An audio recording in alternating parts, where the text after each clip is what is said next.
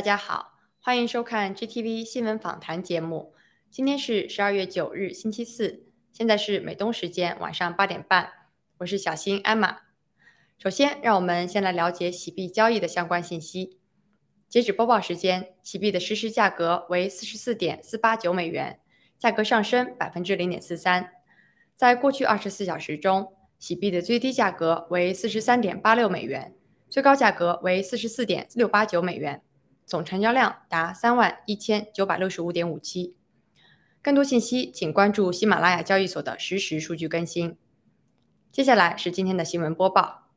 首先，让我们关注爆料革命的新闻。郭先生揭秘中共高级特务单伟建的真实身份。在十二月八日的大直播中，郭先生揭秘单伟建在中共党内的真实身份。和他对爆料革命的攻击。单伟建是中共红色家族的后代，父母是中共建政早期的外交部人员，与杨洁篪关系密切。单伟建本人也是在毛泽东、周恩来的亲自关怀下成长。基于红色家族背景，单伟建早期到海外留学，并毕业于沃顿商学院，同时他还是欧美学生会的创始人之一。郭先生揭秘，单伟建属于中共国际秘密第六局，享受中共国家最高保密级别待遇，向中共现任常委直接汇报工作。单伟建与马明哲、马化腾等都是中共在海外的布局，还曾于世界达沃斯论坛期间与世界领导人密室勾兑。郭先生还透露，单伟建在美国亲自指挥密报行动，不仅拦截郭先生在华盛顿的演讲。也是博讯案、马蕊案、鸡腿潘的案件的幕后操纵者。中共以黑治国，非法暴力查封盘古。二零二一年十二月六日，中共打着业主和物业公司的名义，对北京盘古进行非法暴力查封，致使数千名员工和酒店客人、盘古业主和郭先生九十二岁的老父亲遭到驱赶，流落寒冷的街头，无家可归。郭先生在十二月八日的大直播中表示，中共派出数百名警察突袭查封盘古大楼，监控大楼的水电气，持枪逼迫所有员工、客人和业主离开，不允许带走任何财物。不仅员工的电话和信用卡遭停，就连这些员工家人的电话和信用卡也被中共非法监听或封停，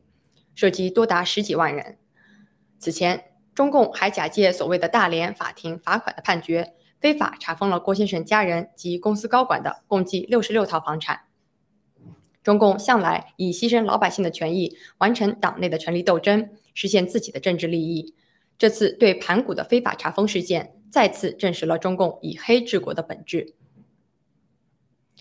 掘地三尺，挖出中共核心家族的海外家眷，以行动为中共送行。十二月八日，龚贵先生在直播中号召全球的新中国联邦人在二零二二年全面行动，反击中共当局对全人类，尤其是华人同胞灭绝人性的迫害。同时，在政治、贸易、金融、军事、科技等各个方面，促成世界各国与中共的全面脱钩，是将中共送上黄泉路。郭先生号召知情的战友提供高官家属及情人、子女及私生子女的物业、银行账号等一切资产信息。联盟委员会即刻成立全球抗疫领导小组，统一制定行动方案，并寻求法律保护框架。从春节开始，在各国中共大使馆、领事馆前持续抗议。行动方式包括但不限于为中共核心领导家族的健在家人举行声势浩大的活出兵庆典。并对这些家族的各个成员的个人信息、非法资产持续曝光，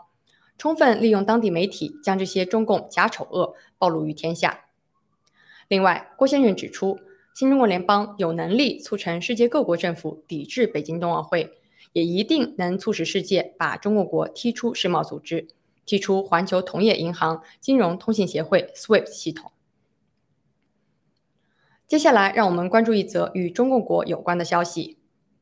中共再发文要求党员干部带头落实三胎政策。在今年七月出台三胎政策之后，十二月九日，中共党媒再次发动媒体宣传机器，发文要求党员干部为落实三胎政策做好带头作用。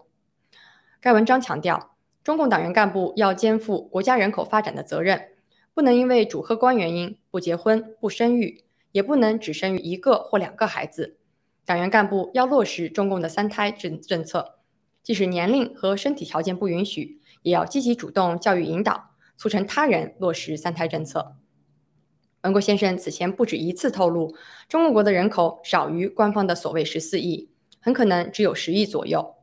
面对日益严重的老龄化社会现状和老百姓对中共三孩政策的漠视，中共只好发文件要求党员带头，以达到其政治目的。接下来是国际新闻：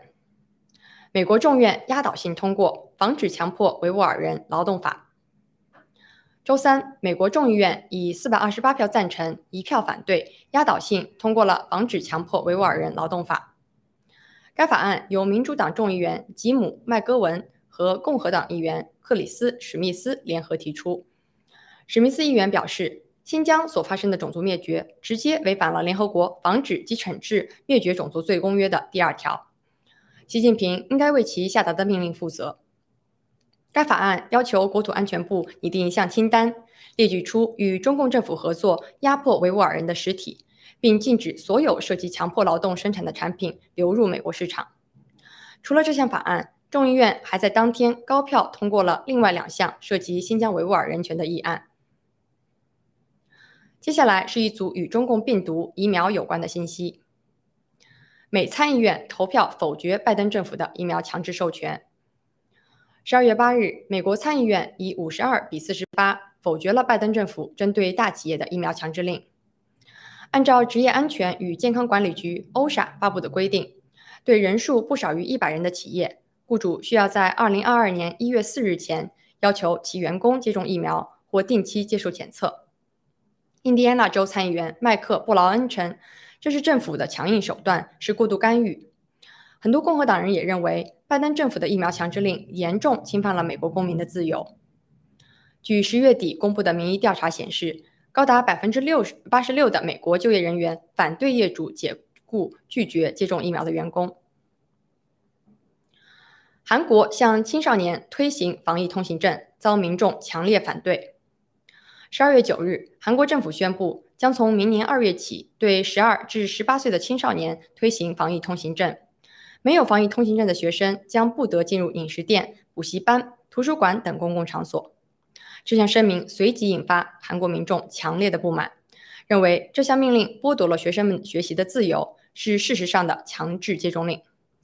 据悉，韩国全民接种率已超过百分之七十八，十八岁以上人群的接种率已超过百分之八十，其中五十至七十岁民众接种率已经超过百分之九十。韩国疫苗接种率虽高，但十二月八日单日新增确诊数却首次超过了七百人次。目前，韩国多个地区病床皆已满员，韩国即将面临医疗崩溃。接种两剂疫苗，联合国秘书长病毒检测呈阳性。十二月七日，联合国秘书长发言人办公室证实，联合国秘书长古特雷曼的病毒初步检测结果为阳性，目前正在进行居家隔离。此前，古特雷斯已经在美国纽约接种两剂新冠疫苗。甚至有可能于近期完成了第三剂疫苗的接种。联合国秘书长发言人杜雅里克告诉记者，古特雷斯在十二月七日接触了一名感染了中共病毒的联合国官员，其后病毒检测呈阳性。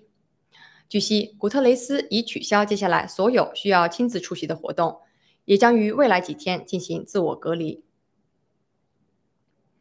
纳瓦罗称，中共病毒是珍珠港式的袭击。十二月七日，纳瓦罗先生在班农战斗史珍珠港纪念日的特别节目中表示，中共释放病毒是中共向世界发动的珍珠港式袭击。纳瓦罗先生说，在武汉已经爆发病毒的情况下，中共隐瞒疫情，于二零二零年一月十五日来到美国，和美国签署了所谓的中美第一阶段贸易协定。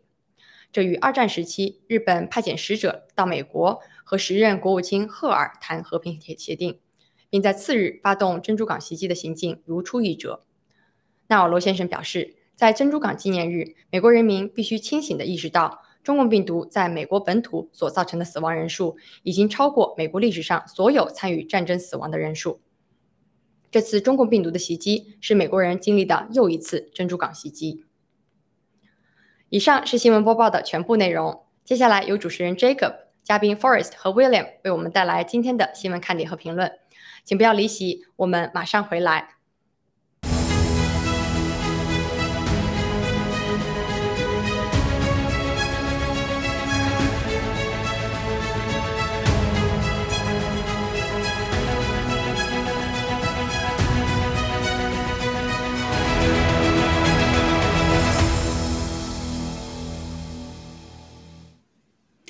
好，观众朋友们好，欢迎继续回来啊！谢谢艾玛刚才的精彩播报。那我是啊新闻访谈的主持人 Jacob。那今天的嘉宾依然是两位老搭档啊，Forest 跟威廉啊，欢迎两位，也请两位跟我们的观众、听众朋友们打个招呼。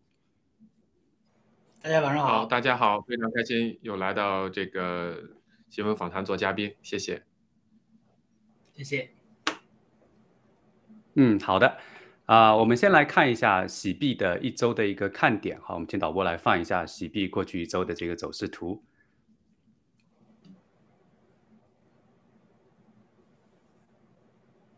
那基本上呢，洗币我们可以看到，啊，十二月份开始就开始，呃，这个在图的左边哈，就开始稳步的上涨。那基本上在三号左右达到的历史最高点，大概是四十七点二多一点。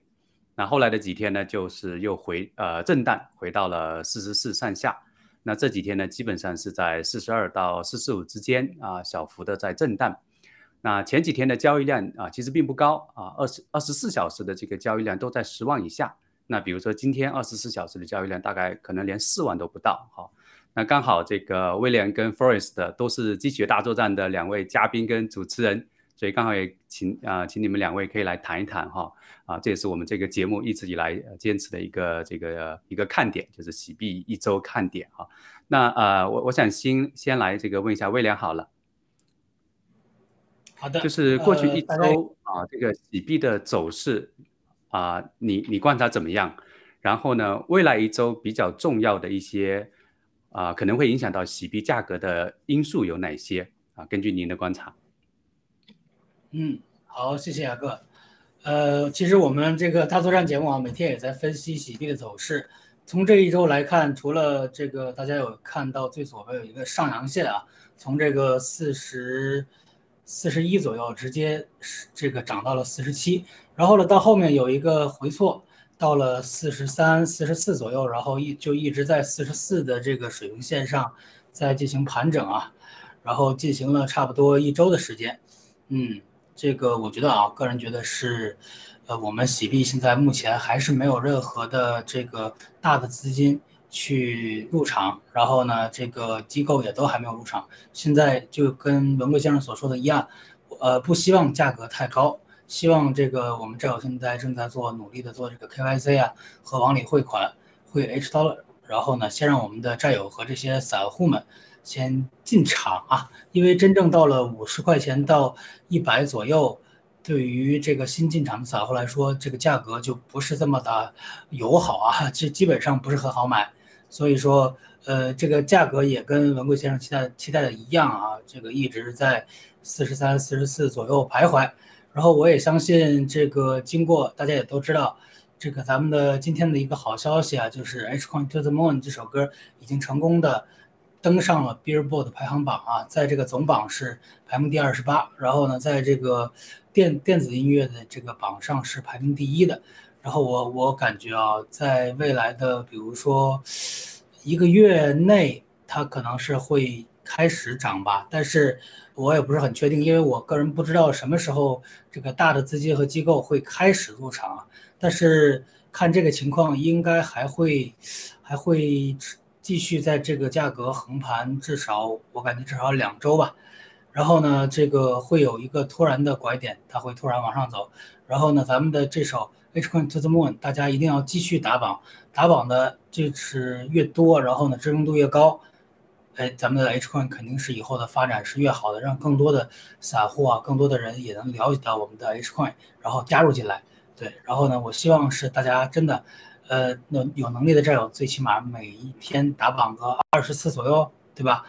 把咱们的这个 H Coin to the Moon 在 Billboard 的总榜上，全类型的排行榜上，打到第一名啊，真的，然后让他在第一名持续待这么几个月，那么对于 H Coin 的宣传力度绝对是空前绝后的啊，这个而且绝对是所华语歌曲当中的一个，我们已经创造了历史啊，真的。没有任何一首华语歌曲现在是登上过这个 Billboard 排行榜啊，所以我们已经创造历史了。我希望大家继续努力，然后让我们真正能做到世界的第一名啊！这个在我们华语歌曲的这个这个怎么说领域啊，我们真的创造一个亚洲人中国人的历史。嗯，这个。嗯，好的，谢谢威廉。我们等一下会专门来谈一谈《H Coin to the Moon》这首歌，我相信你有更多的话要跟听众观众朋友们分享。啊，那我们现在先回到洗币的这个话题。刚才威廉就提到说，有几个将来可能啊会有比较影啊重大影响的因素啊，比如说这个呃机构进场这些啊啊那个 Forest 你怎么来看？呃，对，就是刚才那个威廉已已经是非常专业的解读了这个图形，他也他是天天在做节目，他跟的非常紧啊。然后，那么我我想说的就是从买卖的这个角度上来说的话。一个是买买的话呢，就是因为很多的战友，很多 KYC 还没有完全通过，所以看到的这个整个的买的这个单呢，现在还没有那么多，也没有那么大。而且说句老实话，现在这个价格呢，虽然这个现在按文贵先生说的，就是不希望它再涨，但是这个价格其实对很多，尤其是墙内的很多的战友，我们的一些普通老百大众老百姓来说，这个价格已经是比较贵的了。那么这个，所以我们看到的买单也都不大。那么卖单呢，更是如此了，因为卖单我们知道，现在我们。有福利币的大部分的战友都基本上都已经这个毕加索已经完成了这个锁币 transfer 的这个一个过程，那么能够卖出来的这个流量，这个流通量完全是有限有限的，而且大部分的战友是不愿意卖的。我想能能够去卖的，也无非就是说现在需要兑现一部分资金啊，这个过日子也好呀，比如这个年年头到了，这过年了 Christmas 买点礼物吧，maybe 这样的话，所以我觉得你可可以看到这个市场上的交易这个量不是那么大。但是我觉得呢，就是刚才你提到的，就是威廉也提到了。接下来，我觉得随着这个下一下一个大的事情，我觉得就是 H Pay 的上线。H Pay 可能比如说在一月份上线的话，那会给喜币带来一个超大的一个一个 boost 的一个推动。还有一个就是，呃，刚才威廉提到的这个 H H Coin to the Moon 这首歌啊，我觉得首先先恭喜威廉啊，恭喜我们的文贵先生还有小唐姐，因为作为华语乐坛的这个就是。前三把对，直接上了这个 Billboard，这是真的是给我们华人这个争了光，而且是非常非常的，呃，让人兴奋啊！而且我们看到这个整个的这个这个上升趋势还是非常快的。我也想这个告诉这个号召所有的这个战友啊，其实这个对喜币来说，我们就是就喜币说喜币，就是这首歌对喜币的整个一个推动作用、宣传作用也是巨大的。就从我们喜币增长的角度上来说的话，这首歌也起到了这个决定性的作用。所以我觉得洗币的增长会随着现在 KYC 的这个进进步进一步的扩展，随着我们的 H Pay 的上线，然后再随着这首歌的继续的打榜，继持续的这个在全世界去这个宣传，那我觉得洗币的这个价格很快会迎来下一波的这个增长。谢谢。嗯。我发现两位嘉宾都是非常适合打鸡血的哈，你们不断的这个提到 H coin 啊，所以我们马上就回到这个进入到 H coin 这个话题。那 H coin to the moon 这首歌哈，我我今天起了一个标题叫《飞上月球的 H coin to the moon》，因为这首歌本来就本身就包含了这个 to the moon，但是呢，它最近的这个走势真的是飞上了月球。啊，它还在继续的上升。我发，我发，呃，我相信有更多的战友啊，音乐爱好者会继续的去打板啊。但是它目前已经取得了非常令人骄傲的成绩。刚才 Forest 也提到，特别是华人圈里面啊，那在很多的这个国家里面，它都已经居到了榜首。那今天十二月八日的一个呃，昨天的一个应该昨天的一个消息，就是本周的世界数字歌曲销售排行榜。啊，就是这首歌是处在这个榜首的这个位置哈，所以我们今天的这个节目也是非常的荣幸哈，因为我们请到了这个啊，怎么说呢？这在这个歌曲的这个创作哈，也是演唱者之一哈，威廉哈，威廉可不可以跟我们来稍微爆一些料哈？就是这首歌曲它创作的背后啊，有哪些故事啊？可不可以跟我们听众观众朋友们来讲几个？嗯，其实这首歌呢，最初是没打算要打榜的。因为呢，嗯，这个在 H coin 上市之前啊，我们就在想，上市一个月之前，一个月我们在想，哎呀，那你说 H coin 哎，它要是上市的话，是不是需要一个主题曲啊？对，然后想到了之后呢，就马上就干啊。然后这个其实创作的过程啊是比较快的，对，因为创作嘛，基本上都是灵光一现啊，就基本上就写出来了。然后呢，这首歌的歌词的创作，我基本上用了一晚上时间啊，就搞定了。然后呢，这个这个曲，呃，曲子也是小唐姐差不多两天就已经写出来了，哇，很厉害啊！我一直觉得这个写曲子是非常 非常厉害的一件事啊，真的不得不说，这个我们导演是天才中的天才啊，两天就把它写出来了。然后主要的时间被用在了这个歌曲的制作，因为这个大家也都知道，不仅一首歌有词和曲，它还要编曲。编曲完了之后还有后期制作，就是这个制作方面啊，用了比较长的时间，反复的去修改啊，然后这个大概是一个月左右的时间。然后呢，呃，在喜币上市当天，本来是想啊，这个我们就随便呃放一下，当做 H one 的主题曲啊，因为当时这个文贵先生说他是不能参与这首歌的，因为可能会就是让这些呃他的律师跟他说嘛，这个。呃，如果你参与这首歌，可能别人会认为，哎，这个 H coin 跟你有关系啊之类的，对。但是在这个喜币上市，我忘了是哪一天，好像是上市的前一天吧，哎，还是前两天，突然跟我们说，哎，可以。然后这个他们那帮律师啊和这些洗联储的，一听到这首歌之后，哇，然后就说，哎，可以，你可以唱这首歌啊，对。然后这个文贵先生这临时去录的这个副歌啊。对，大家都都知道这个这歌是分为 rap 跟副歌部分嘛。这个 rap 部分就是我来唱的，然后这个副歌部分是文贵先生临时录的啊。然后我们就加紧把它制作出来，然后咱们这个这个当天啊，喜币上市当天就把它放出来了啊，全世界首发。然后呢，就紧接着就去打榜。哎，这次还是等了很长时间，这个歌放到 iTunes 上一直在审核。然后其实，呃，文贵先生也说了，共产党也是花了这个。上亿的这个资金呢，去阻止我们上榜，呃，阻止我们去打榜啊，但是还是没有阻止得了啊。结果我们还是这个打榜成功了，而且呢，这个哎，他打榜几天呢，就已经在很多个国家拿到了第一名啊，然后第二名、第三名这种好的成绩。然后大家也看到啊，其实我在想什么时候这个才可以打 Billboard 呢？因为我我没有料到这么快啊，就是今天，哎，离上离这个歌上榜好像还没有。半个月一个月啊，就已经打上 Billboard 了，这是令我很震惊的一件事情。是的，然后呢，这个成绩还这么的好啊，这个数位音乐是排名第一，然后这个 Billboard 总榜总榜是第二十八名啊。然后，呃，今天的这个文贵先生的盖特还说，哎，有的战友说要把币都捐出来，对吧？有的战友说要这个捐几百万几百万的啊。其实我呼吁一下战友们。这个现在来讲啊，大家如果比如说想捐，或者是想给法治基金捐款，大家完全可以通过打榜这首歌。如果比如说你想捐一千一千刀到法治基金，那么你就打榜这首歌一千次，对吧？然后可以这首歌是可以无限打榜的，可以送给别人，对吧？送给你的所有朋友，让他们也听一下。然后呢，哎，送人送一千次，那么这个这首歌你打完一千次之后，这个一千次的这个所有的收入到这个歌的这个。iTunes 的账户里，我们会在账户里的所有的这个这首歌的所有的收入，全都捐给法治基金啊，就相当于你捐给法治基金了。所以说，这个想捐款，不管你是直接捐美元呢，还是你想捐这个 H coin 或者是其他的，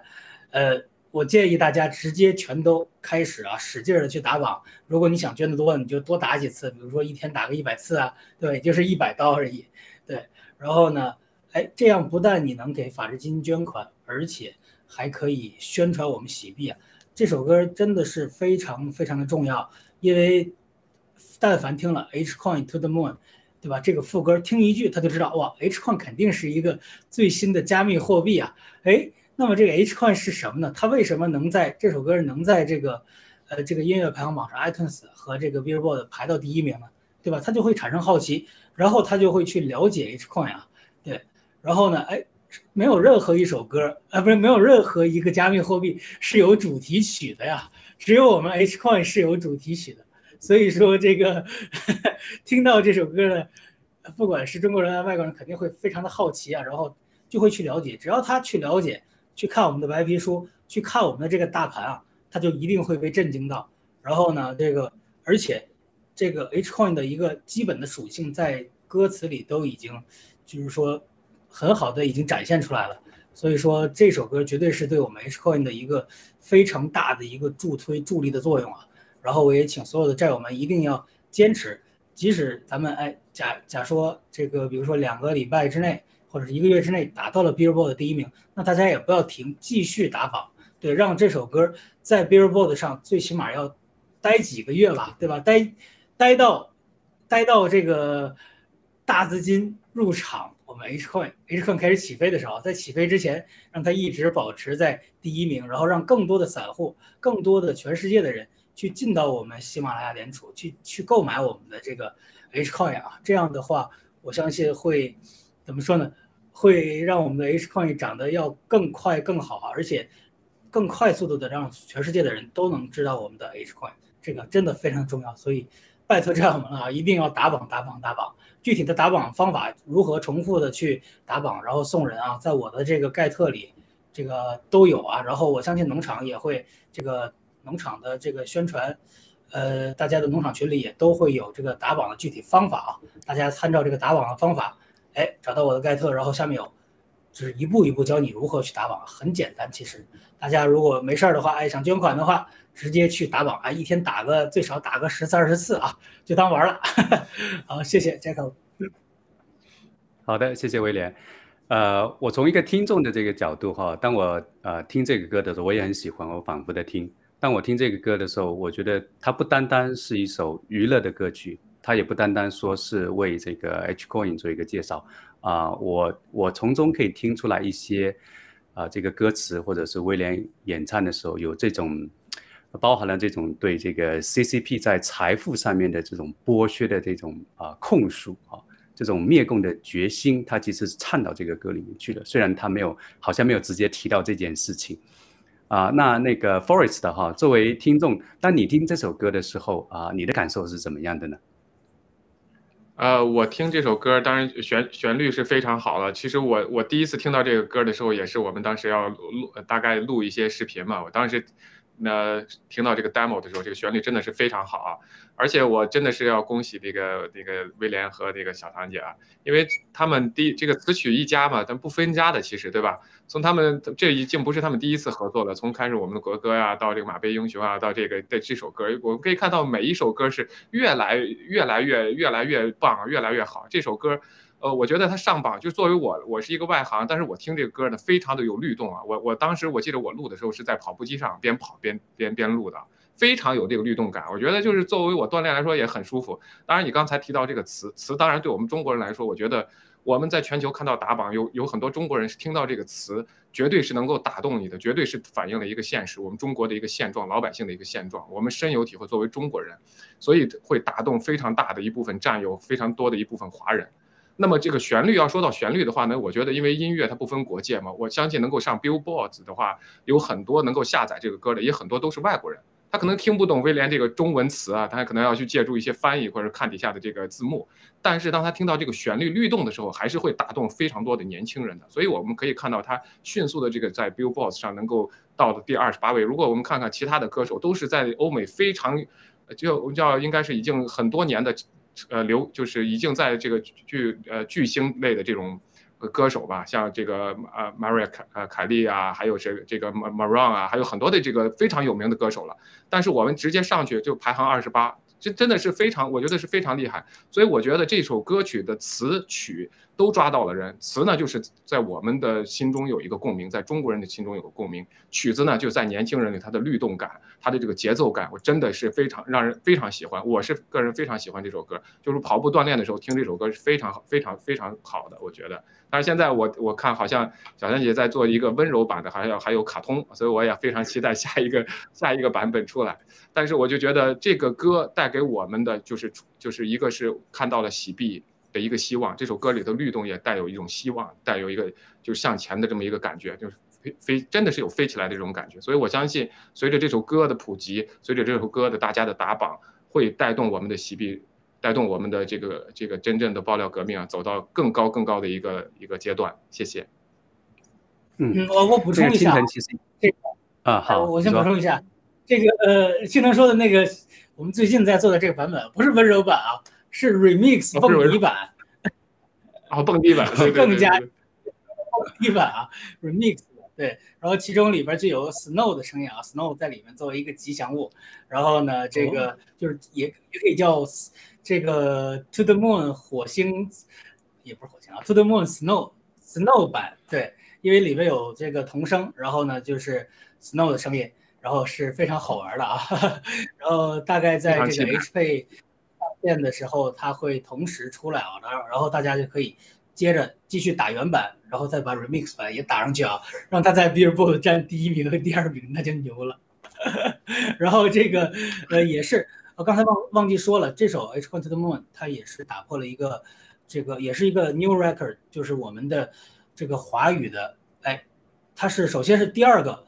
第二首华语歌曲登上了 Billboard 的这个榜单啊。第一首当然就是《马背英雄》，对，也是我们的啊。第二首，然后呢，也是这个啊，第一次这个在数位音乐里面排名第一。然后呢，呃，现在是排名第二十八，哎，比《马背英雄》要高的。然后呢，哎，如果哎，我希望大家真的加油打榜，然后呢，让真的让我们华人有一首第一首华语的华人的歌曲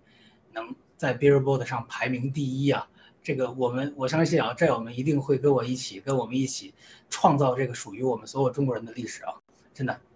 很期待，嗯，Jacob，哇，确实很期待哦。还有这个 Remix 版，呃，那我想呃，还有一个很重要的问题哈，我们大概很快就请两位嘉宾稍微谈一下，就是我们刚才谈这个 H Coin to the Moon 的时候，主要还是聚焦在啊娱乐的这个角度，歌曲打版哈。但是我们知道啊，这首歌它背后不单单是一个啊文化界、娱乐界的一个事情，因为它涉及的其实就是 H coin，啊，涉及的它这个背后很清楚就是爆料革命，啊，所以我想请两位嘉宾哈，三十秒的时间，很快来谈一下，就说这个歌曲能够登上榜首啊，说明它在这个政治哈、金融的这个领域有哪一些的这个事情，对灭共有哪一些沉甸甸的这个伤害哈。因为刚才也提到了这个 CCP，他花了一亿美金来阻止这首歌上榜，那说明这个背后的较量已经不是一个一首歌而已了。好的，三十分钟啊，请威廉跟 Forest，啊，三十秒钟。那我好好。大直播，改大直播了。这首歌能打榜成功啊，而且能够成功在 iTunes 上打榜，首先已经我们在这个这个背后的较量中已经胜过 CCP 了。证明 CCP 不能阻止我们发这首歌，而且它更是从这个 iTunes 打榜哎第一名，然后到我们的 Billboard 啊，直接上打榜上到了 Billboard，这个是哎，i t 这个 CCP 肯定也是百般阻止啊，肯定不想让我们这首歌的知名度扩大嘛。然后呢，哎，它能上到这个 Billboard 这个榜单啊，证明我们在这个新中国联邦在这个世界上的影响力啊，已经是中共所不能阻止的了。对我们已经是正式的在这个世界的舞台上有这个一席之地啊，就像文贵先生签的那个抵制冬奥会，那你说谁随便签一个抵制冬奥会就能让这个所有的国家抵制冬奥会？不可能的，对吧？那他就是成功了，对吧？现在美国五眼联盟他们都在已经开始，哎，公开抵制冬奥会了，那证明我们新中国联邦在这个不论是音乐界、哎文化界，还是在政治，还是在经济上啊。都已经是能跟在世界舞台上跟这个 CCP 啊去抗衡了，而且现在我们处于这个优势，因为我们得人心呐。嗯，谢谢。好的，我就很短的说一下，这就是就是刚才那个威廉说的，其实就是一个趋势。如果你看看那个榜单的前几位，或者说是比很多的都是跟这个 Christmas song 有有关的，好几首都是。为什么？因为现在大家要过 Christmas，大家都关注这个事情。那么我们的这个歌能够上到第二十八位，那就可以说明人心所向，大家都在反共，全世界都在反共，也可以看到我们全世界战友的声音和我们爆料革命的力量，这就是一个趋势。我们在这个榜单上完全可以看出来全球的趋势。好，就这就这么多，谢谢。是的，啊，毫不夸张的说，啊，战友们打板每一次的打板就是射向 CCP 的一颗子弹。啊，战友们继续加油，继续打板。好，我们稍作休息，马上回来。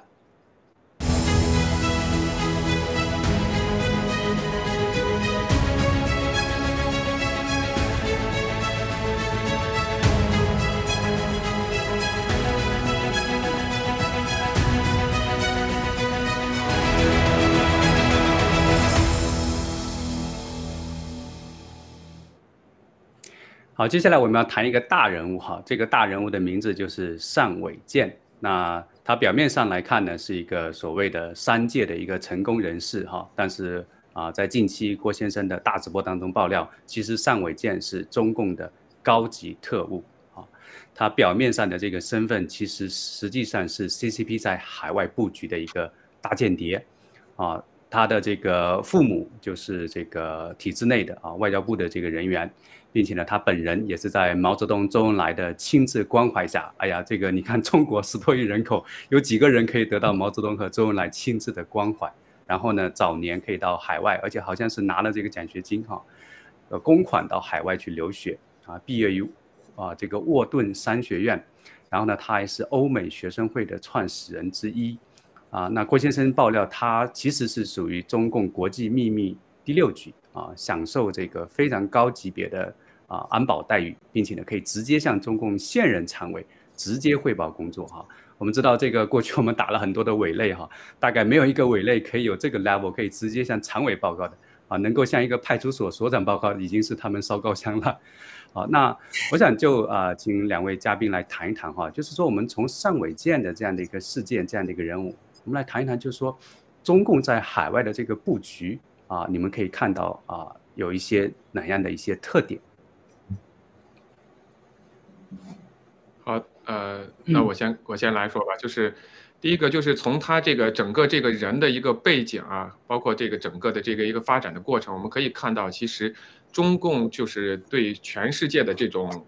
就是要消灭所谓的资本主义啊，或者要消灭民主啊，这种布局或者这种时间之长呢，是早有布局的，很早很早，因为这个人他是。呃，一九七几年的这个时候，从上大学，然后很早很早就来美国这个读书啊，而且在美国又上了最好的学校，所以我觉得就是从这个角度上来说呢，中共的布局真的是非常的深远，而且有有非常远的计划。他对整个西方世界的这种渗透和安排是早早就开始的。这个人大概一九八几年就到了美国了嘛，那个时候刚刚开始的时候，他就是第一个在旧金山的留学生。所以我们可以看到，中共真的是这个。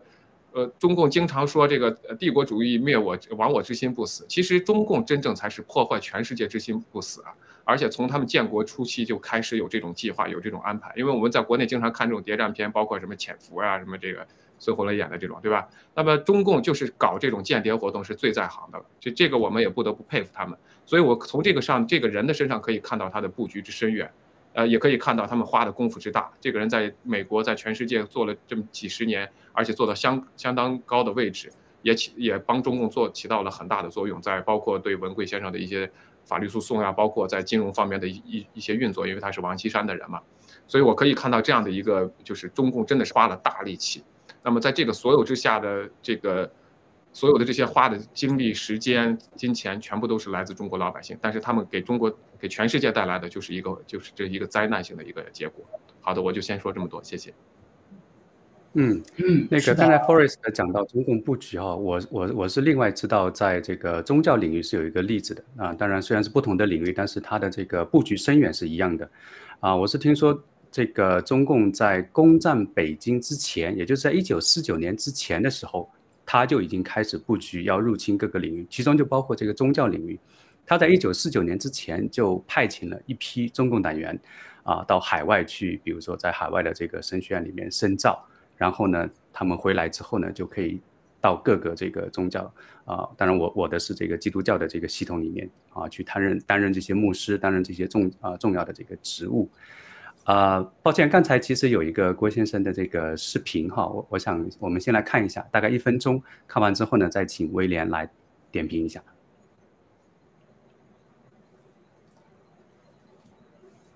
请导播放一下视频。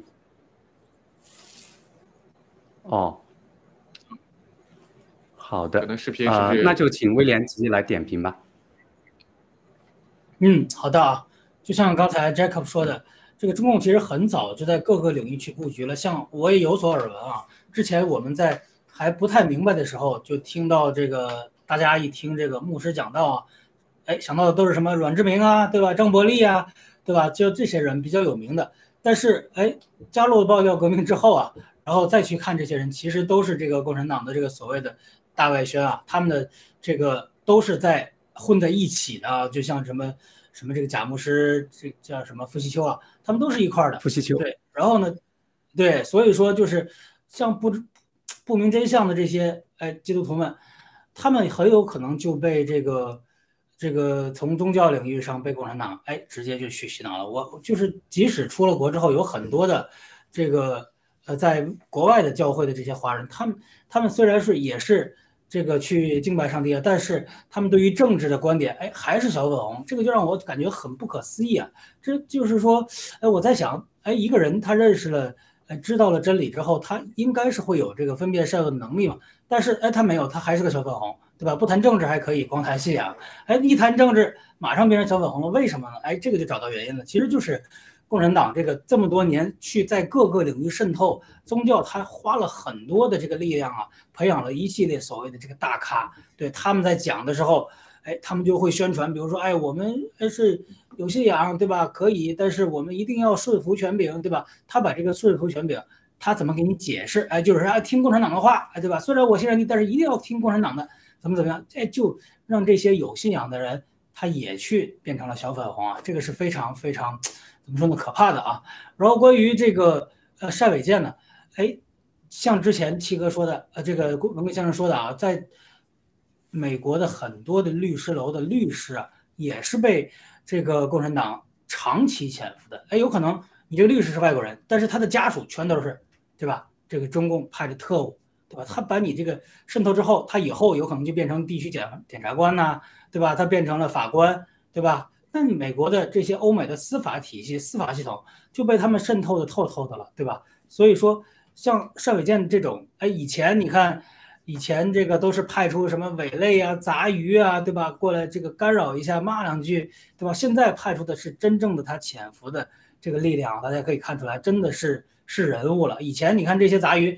对吧？哎，说是共产党的人，那说抛弃就可以抛弃，对吧？但是你说这个，我们单看单伟建这个人啊。他首先他就是红色噱头，对吧？他既然能够浮出水面，证明我们现在的灭共啊已经到了深水区了。他不得不用他动用他埋藏在这个西方这么多年的这个暗线，这个这个怎么说呢？有实力的这个这个人呐，去出来去打去打击我们啊，去诋毁我们，然后呢去去跟我们这个战斗啊。所以说大家也可以。看出来，我们灭共其实现在已经到了很关键的时候了啊！他们已经把底牌基本上该出的都已经正在出来了，但是有用吗？对吧？咱们这个首先新中国联邦爆料完全就是合法的，然后我们传播的是真相，唯真不破呀！真的是不管他派谁出来，他只能说是造谣，最后哎诬告对吧？造谣诬告，最后被我们的这个事实还有这个情报所打脸，去证明，反而去证明他们是假的。对吧？他们是邪恶的，这个都是共产党的逆增上缘啊。所以其实共产党对于我们爆料革命新中国联邦来说，其实在海外没有什么好的办法，对他只能是抹黑造谣，但是最终都是给我们的逆增上缘啊。嗯，Jacob，嗯，好的。呃，我从尚伟建这个身上还看到一个事情哈，就是啊，以往我们对这个所谓的间谍的理解就是。他需要一个身份，比如说啊，他商人哈，或者他是这个作家等等，他需要一个身份在海外潜伏着活动着。但是在尚伟健身上，我觉得他不是一个利用商人身份潜伏在美国的一个间谍，就他本身，他既是一个商人啊，既是一个所谓的这种成功人士，也是一个间谍，因为在他身上这两个就是融合在一起的。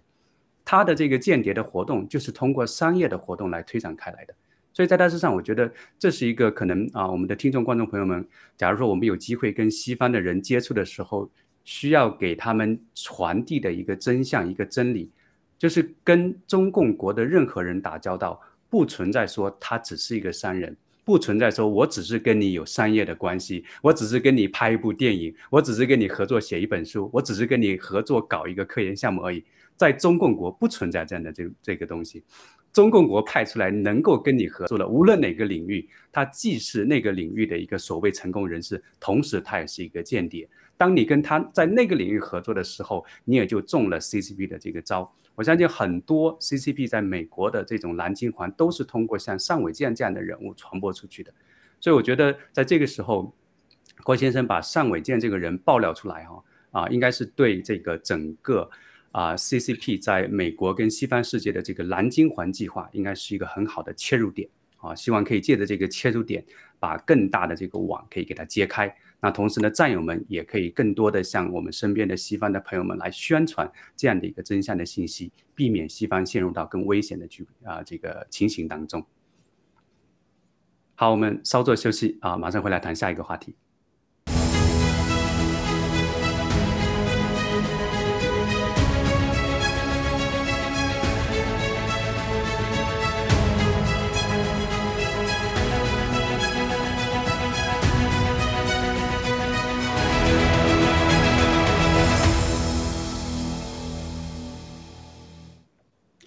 好，我们接下来谈一个刚才新闻播报当中已经提到的话题哈，就是美国众议院以四百二十八票赞成、一票反对，压倒性的通过了《防止强迫维吾尔人劳动法》。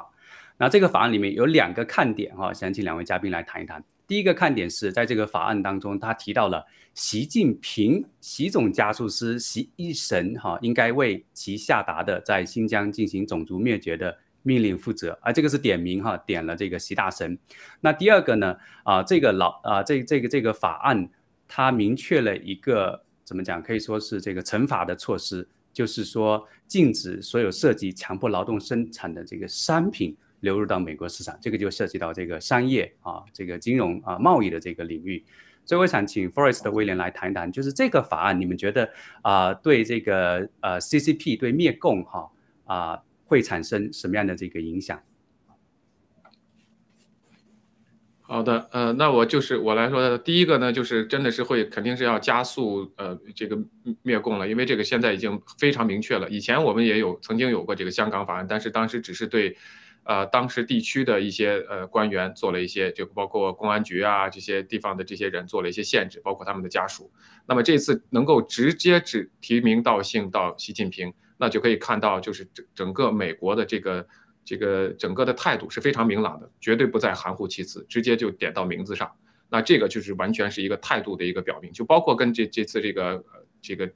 呃抵制奥运会一样，我这个态度是非常鲜明的啊，这是一点。还有一点，就刚才提到的这个下面，从就是整个的实际的效果，就是因为他提到跟所有只要是强制劳动力的这个商品都不能够有这个进进口的话，那这个牵扯的也是非常大的。从经济层面上来说，有很多的产品啊，因为我们知道整个的新疆的劳动力不光是生产棉花，不光是生产这个棉织品，它还有很多的其他的电子产品都都是在新疆这些这些呃这个劳劳劳动营里头来生产的。那么这个时候其实是你你。而且你要知道，我它不是说生生产一个成品，你只要是有这么一个零部件，比如说你在那里生产了一个电容，然后这个电容又用到了，比如说是其他的这个电子设备里，可能在上海生产的，可能在广州生产的这个其他的产品里头的时候，那整个这个产品可能都不能再到美国来了。那这个它带的这一连串的这个连锁反应是非常大的，所以我相信就从经济方面的这个整个的一个打击也是非常非常大的，所以我相信这个是绝对是会加快整个的这个中共的一个一个整个的一个垮塌和倒台。谢谢。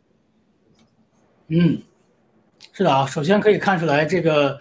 这个共产党啊，跟美国是真的是闹崩了。这个之前这个他们都会说，哎，中国怎么怎么样，对吧？都会把这个这个这个实体啊指向中国，但是现在直接指向了这个习近平啊，我不知道是不是这个跟这个习近平的另一派啊他们的内斗有关系？对，因为如果指的话，应该是指共产党啊。但是只到了习近平这个人，不知道这个其中是有什么这个内部啊？但是已经是有很大进步了。你看，那党内的人肯定是会用这个，哎，你看，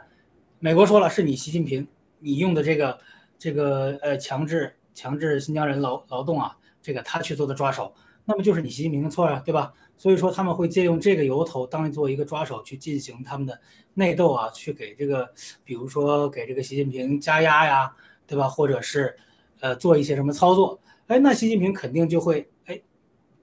他会不顾一切的去反击啊，就去清除异己嘛，对吧？哎，你们都要哎合伙把我干死，那好吧，那我就先出手把你们先干死啊。从最近他这个像呃澳门的这个洗米华呀之类的，哎，习近平正在去动手啊，主动出击，四处出击啊，用他这个枪杆刀把子去把这些其他的。这些江派啊之类的势力去干干倒啊，这是一个加剧中共内斗，我觉得是一个很好的事情。然后呢，从经济上来讲，就是像文贵先生说的啊，这个中共一定会被踢出这个 WTO 啊，现在已经是被拒绝了东京奥运会了嘛，下一步哎就是 WTO，而且 WTO 是一个还是一个小事儿啊，对。然后大事是什么来着？哦，提出 SWIFT 系统，对。然后呢，哎，这个我觉得目前来讲，新疆的这个强制劳动法现在刚通过的这个抵制所有的新疆的生产的这个货品，就相当于抵制 Made in China，基本上啊，对，它是一个很好的抓手，去让世界上所有的西方国家、民主国家，它有一个冠冕堂皇的理由去跟中共来去脱钩，那么就会导致现在本来已经非常难做的这个中共国的这个出口的。市场啊变得更加的雪上加霜，那肯定会更多的这个工厂它就会倒闭，因为它没有人再会给你单子了，对吧？因为你用的是这个呃强迫劳动的，法律是不允许的，所以说呃这会更加加剧中共中共国内部的经济的迅速崩塌呀。这个我相信这个假擀面杖子也是经过这么一闹啊，也是撑不了多一会儿啊。所以这两个不管是从政治上。还是从经济上都是一个灭共的巨大的利好。嗯，Jack。好的，呃，Forest 还有什么补充吗？啊，呃，没有了，没有了。对，嗯，好，那我们啊稍作休息，马上回来。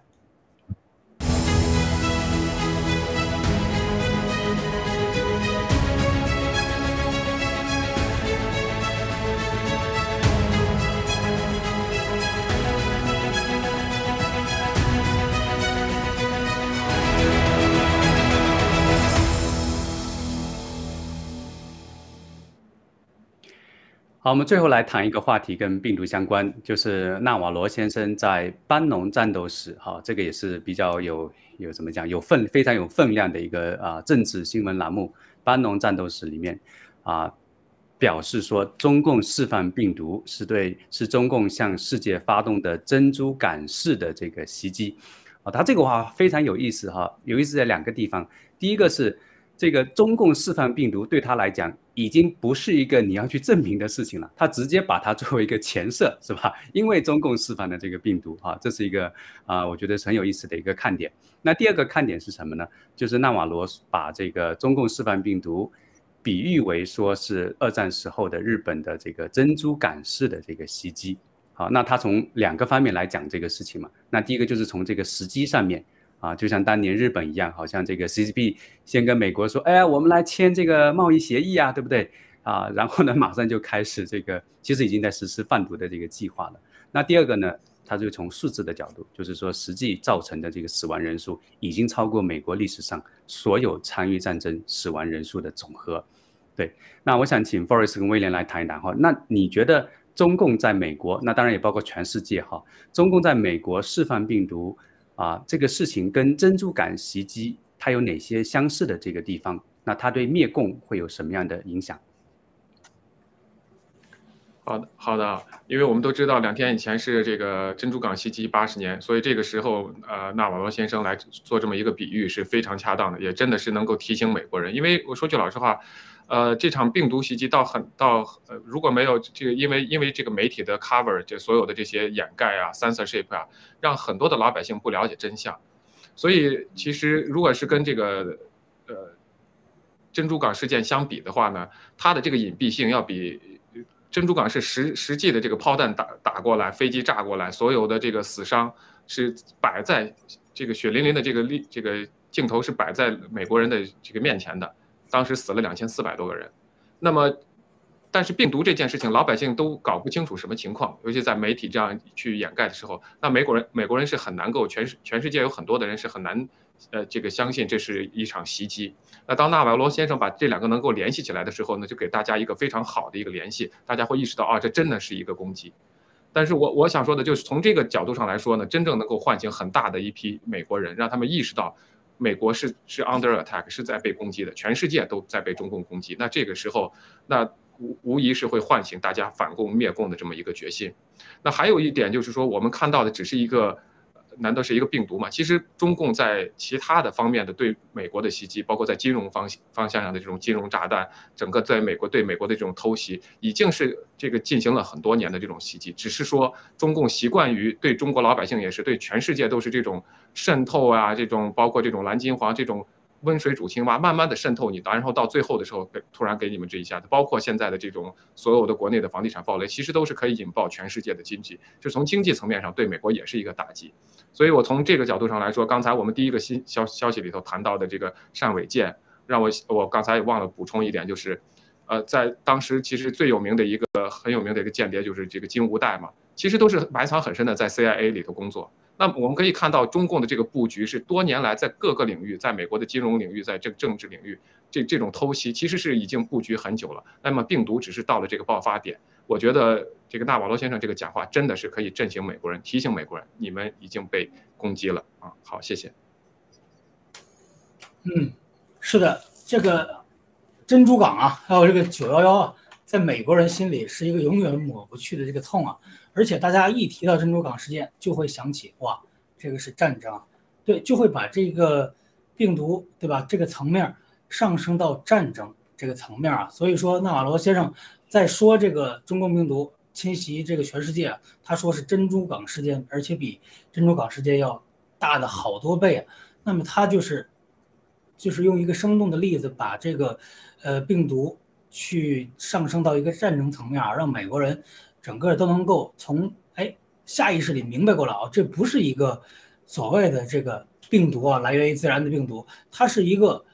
战争，是一个武器啊。所以说，这个让美国人都能明白是自己被遭到了其他国家的攻击啊，然后让更多的美国人醒过来，我觉得这个意义是非常大的。对，从这个唤醒民意的这个情况上啊，而且这个中共病毒。它不仅仅是这么简单啊，而且它现在病毒引出了这个毒疫苗，哎，这个东西，那你说，既然病毒如果让大家认定为了它是生物武器，首先要追责中共，那么你这个疫苗，哎，在明年，哎，在这个五月份，你说疫苗灾难全都显现之后，它也是需要有人来承担这个事情的，对吧？那你说正好，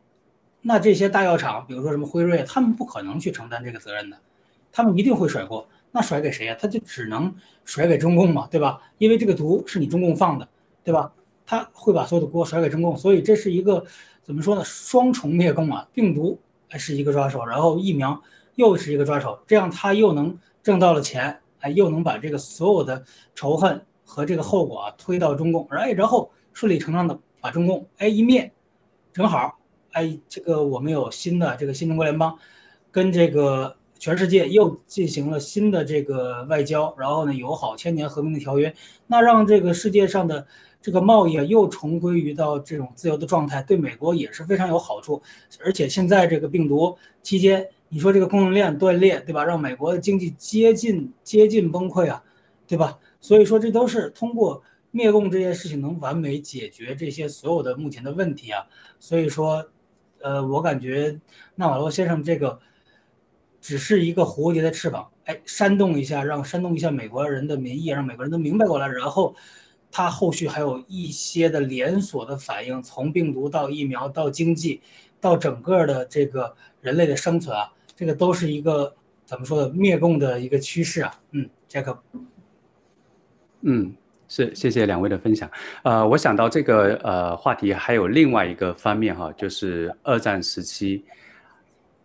在美国的日本人的这个遭遇，特别是珍珠港事件之后啊，公开啊，这个美国跟日本成为敌对国关系之后的这个情形，日本人在美国的日本人当时是啊有一些比较啊比较不好的这个待遇的。我就联想到现在的这个情形，就是在美啊，包括在西方世界的这个华人要如何的啊保护自己啊？有没有听到很多这种啊啊？其实病毒对一些底层啊这个。西方的人士他是有蛮蛮大的影响的，基本上很多人，啊不少人他就因此失去了工作，哈，失去了他的这个呃房子，失去了他正常的这个生活，啊，他们的这种情绪，这种啊仇恨，他有可能是会发生在这种华人的这个身上的哈，所以我想最后请 Forest 跟威廉哈各三十秒钟来谈一谈，就是说这个珍珠港式的袭击，当他越来越。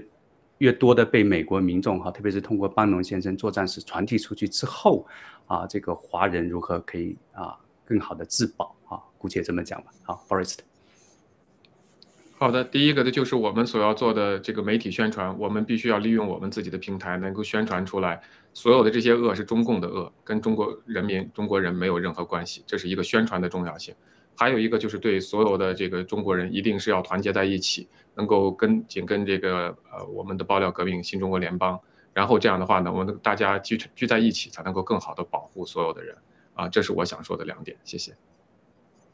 嗯，是的，在这个传播真相之余啊，这个世界上的海外的华人只有两个选择，对吧？一个选择就是，哎，我们知道爆料革命，加入爆料革命，加入新中国联邦啊，然后受到我们这个各地农场的保护，新中国联邦的保护。就像文贵先生说的，我们也有自己的国防武装力量去保护我们。还有一种就是还不知道爆料革命，那你就只能，哎，他肯定也听说过，那之前他有可能不信，对吧？那当整个全世界的这个。反华的浪潮来了之后，他发现没有什么能保护自己，对吧？只有这个我们新中国联邦这个团体能够保护海外的华人呢，他就没有没有别的选择，他除非，对吧？自己想被在淹没在反华的浪潮里，要不然他就只能加入我们新中国联邦，对，在我们这儿寻求庇护。所以说我相信，呃，我我也呼吁所有的这个